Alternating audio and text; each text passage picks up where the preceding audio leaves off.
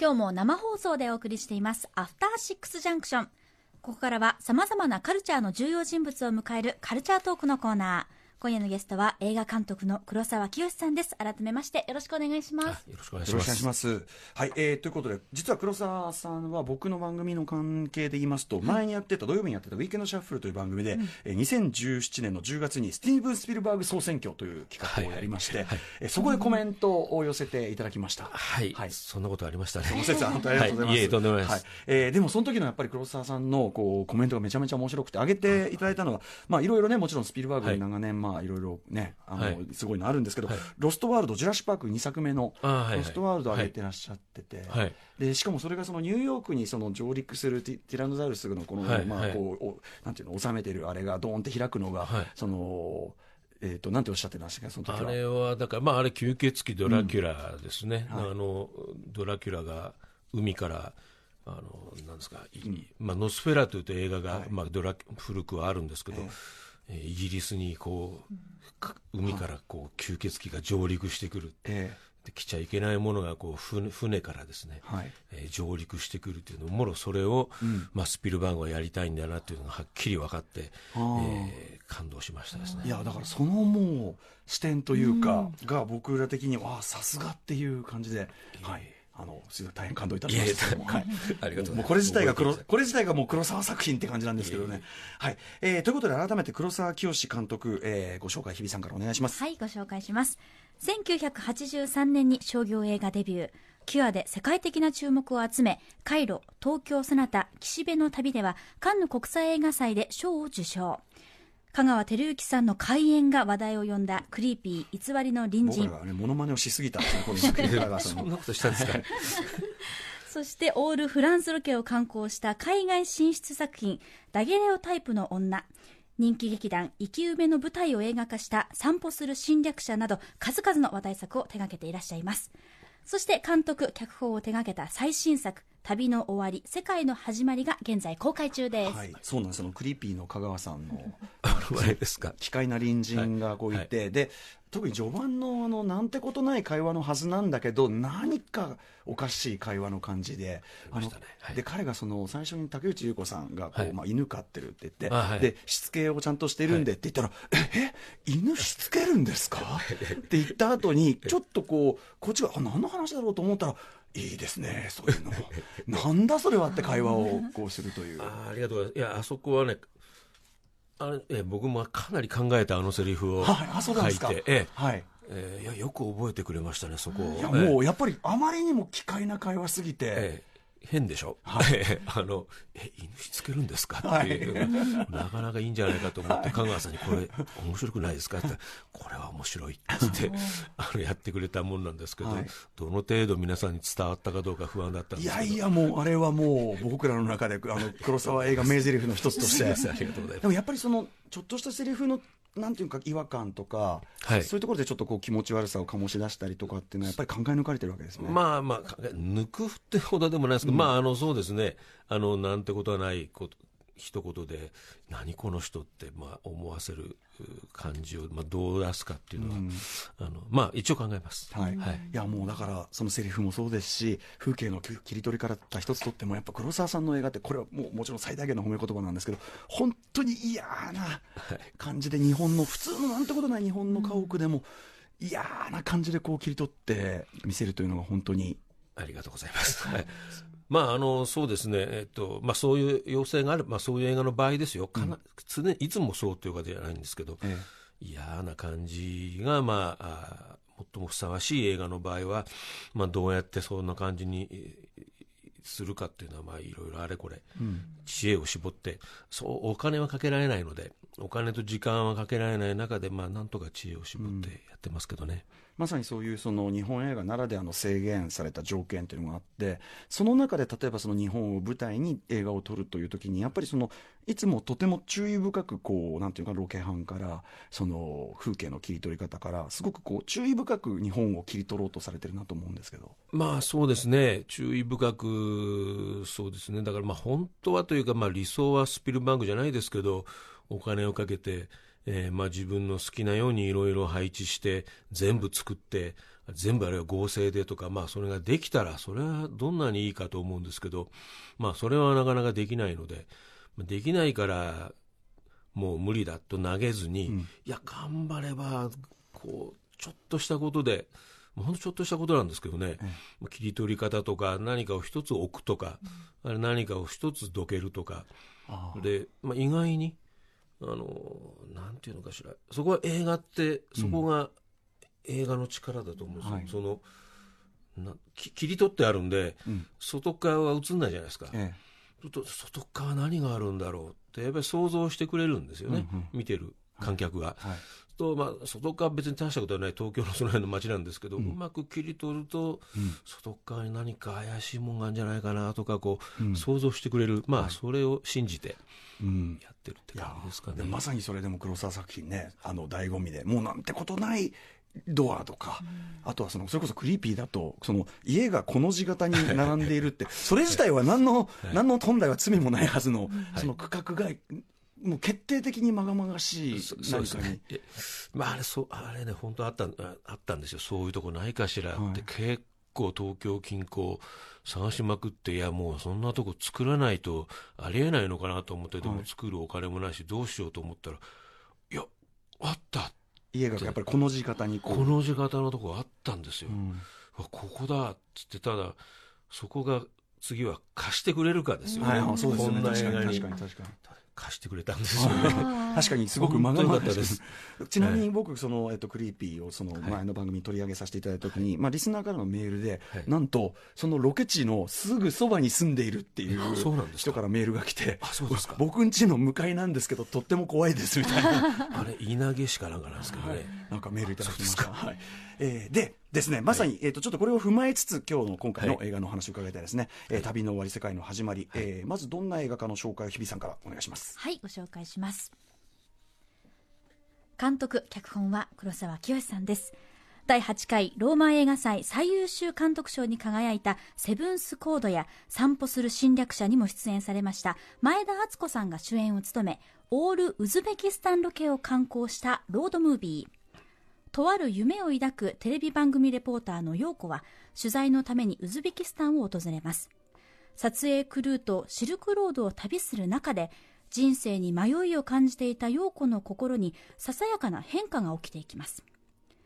共演は加瀬亮さん染谷翔太さん江本時代さんそしてウズベキスタンの人気俳優アディス・ラジャボフさんなどです。はいということで実はちょっとね先ほどスタッフから来た豆情報で、前田敦子さん、本日誕生日ということらしいです。たまたまそうみたいですね、今日。はい。おめでとうございます。おめでとうございます。間接的にね。え、今度伝えておきます。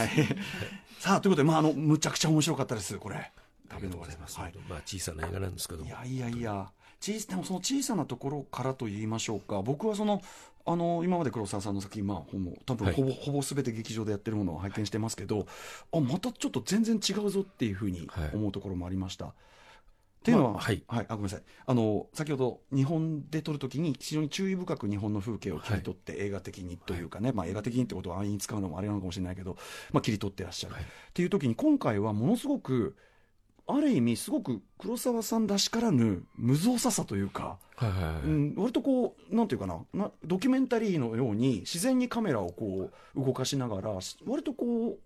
うそうですねこうあんまりこうコントロールするっていう、はいこう意思を画面に感じさせないまま撮ってる気がしたんです。あのまあ、あのそう見ていただければとても嬉しいです。まあ、実際そんな感じでしたし、まあ、今回は別にホラーにしなきゃいけないとか、ええ、うん、あのそうなんていうんですかね。メジャーにこうたくさんお客さんを呼ばなきゃいけないとかいう、まあ、あの呼ばなきゃいけないんでしょうけども、うんうんうん、あまりそういう制約を僕は感じずやっちゃったもんですから、あのー、まあ、前田敦子があ素晴らしく映ってれば、まずはそれが一番だということで、うんうん、あとはあまり気にしませんでした。ただ、えっ、ー、と、なんたって、ウズベキスタンという、うん、まあ、国が僕も初めてでしたから、えー、えー、どこをとっても、まあ、それは、あの、もの珍しいわけですね。えー、ただ、あの、最初は、どっかいいとこないですかねって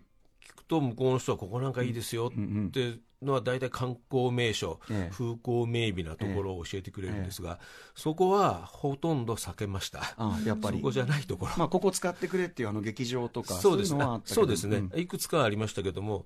あのむむしろそういうところの裏通りとか見せてくれとか言って裏に行くと、まあ、どこもいいんですよね、うん。そのいいっていうのはやっぱり日本とは違いますか？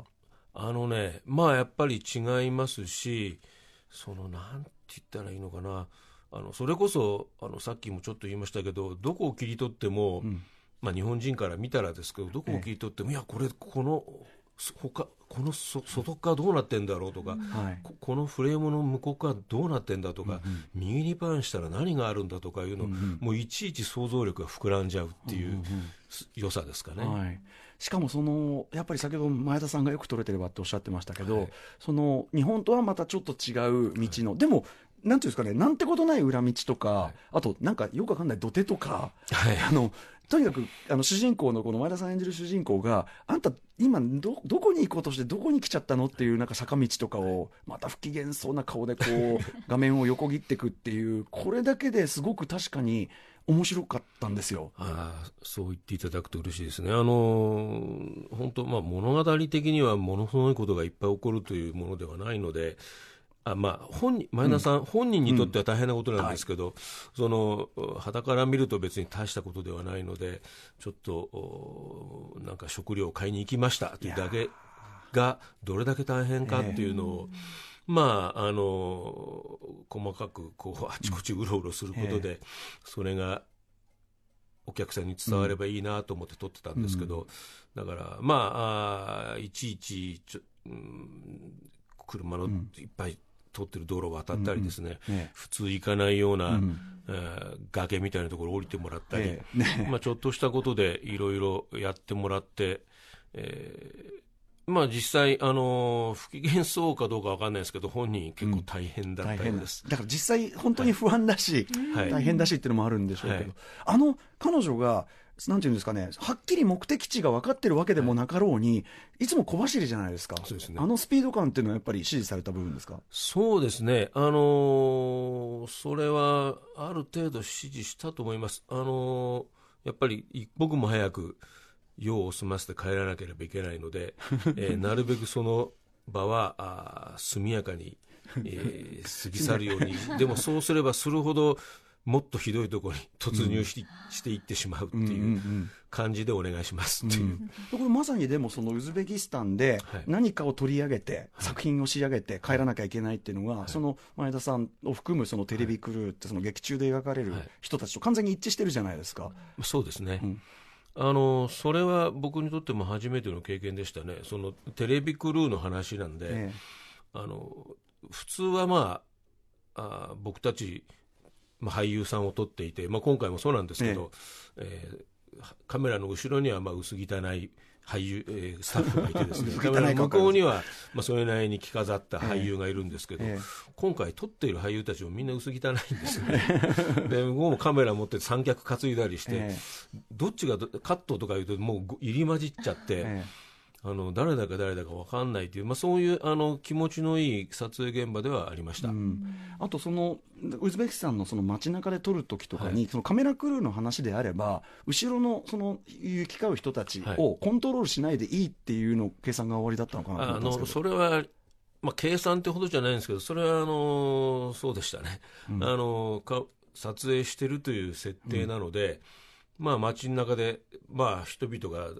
どこ、まあ、大体野獣前が集まってきたりするんですけど、まあ、撮影してるという設定だから、はい。全然野獣も来ちゃって OK いいっていう。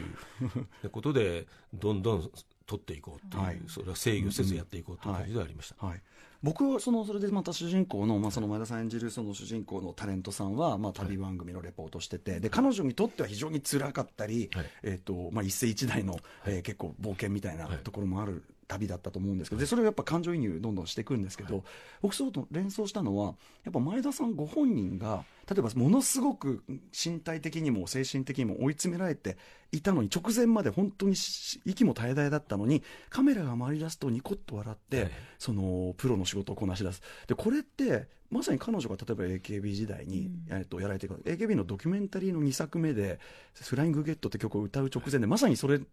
その構造があるんですけどそのドキュメンタリーとかご覧になりました？えっと多分えっとこ見てると思いますね、うん。それはもうずいぶん前ですけど、はい。見てますね、うん。はい、そういうなんか現実の前田さんが経験されてきたキャリアとかって意識されました、あのーしましたんだろうな、その、えっとね、実はあまり意識せず今回、もう女優前田敦子をキャスティングしたんですが、えあのー撮影してるうちに、あ、たこんな感じだったんだな、もともとな、っていうのは、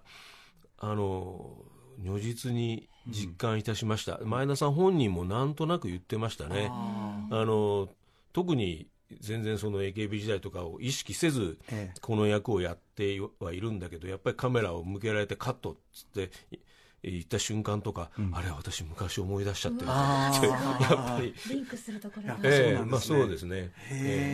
えで特にそれがこう非常に残酷な形で出るのが、まあ、本当スタントシーンって言っていいと思うんですけど あの、まあ、遊具。はい。で僕らからするとその遊具なのか、ね、巨大なご拷問装置なのか。こうまたあのぐるぐる回る巨大な機械が出てきてとか、あやっぱり黒崎義映画だと思って見てたんですけど、はい。あれ本当に前田さんは実際に乗られて回ったんですか？実際に乗って回ってます。はい。あのーもうそれは最初からそうしてくれってあれででも本当に劇中のおじさんが心配する通りき結構、あのーなんですよね、あのーいや、えっと、狙いとしては、全然本当は安全だけども、まあ、本当に、えー一見は危ないって、危険に見えるような遊具に、はい。えー乗ってもらって、えーうわあ、大変っていう演技をしてもらうっていうのは、まあ、最初の目論見だったんですけど、あの本当本に本当だったみたいですね。本当だって、ええ。本当にハードだったあの本当にハードで、あの監督これちょっと芝居できませんってああやっぱり、感じでした、うんうんうん実際にあのスピードで回ってるわけですもんね、ででもやっぱりそのそこで、うん、じゃあもう一回とか、こう子供投げにこう、まあ、言うじゃないですかスタッフたちは、はで非常に残酷って思うんだけど、はい。やっぱりその映画監督としてそういう時ってあるわけですよね。そのもう明らかに限界来てるのにいやもう一回っていう、あのそれはまあありますね、うん。あのただ、うーん、そうですね、まあ本当に申し訳ないなとは思うんですけど、あのそれは、はい、はい、俳優という仕事を選ばれたんでしたら、申し訳ないけど、それはやっていただくという、そのやっぱ監督のその、そのなんていうんですかね、プロとしてのこう冷酷さみたいなところが劇中にちょっと入り込んでるあたりが面白いなと思ったんですけど、まあ、僕あの普段普段というか、基本的には僕はあの優しい あの、そんなひどいことはさせない、あの仕事ですからね、あの人をひどいことする仕事そ、それが仕事ではなくて、映画をこう作っていくのが仕事ですので、そういうことしないんですけど、まあ、今回は、はい。えーこのシーンに関しては、えーたすいません、お願いしますと。あの染谷翔太さんがその非常にちょっとこう、なんていうんですかね、ちょっとこう、感じ悪く見えるはい。ディレクター、テレビディレクター役を演じられてて、まあ、インタビューなんか読むと、黒沢監督の佇まいを参考にしたとおっしゃってて。いやそれは心外なんですけどね、僕はまあもう少しあの丁寧で、えージェントルなディレクターのつもりなんですけど。えーあとですね、ちょっとリスナーからじゃあ質問が1個来てるので、はい読まさせていただください。えーはい娘の名前はレイチェルさん、えー旅の終わり、世界の始まり、拝見しました。質問なのですが、はいえーラストに東京の話を持ってきたのはどういう意図だったのでしょうか？異国でのディスコミュニケーションによって引き起こされるネガティブな感情が爆発した直後に、あえて母国の話を持ってきてからのラストという展開の監督の意図が知りたいです。最後に、まあ、東京では実はこう、大ごたが起こってますということが、いや、あの、意図というか、あれは実は僕が本当にあれに近いことを実際に経験したので、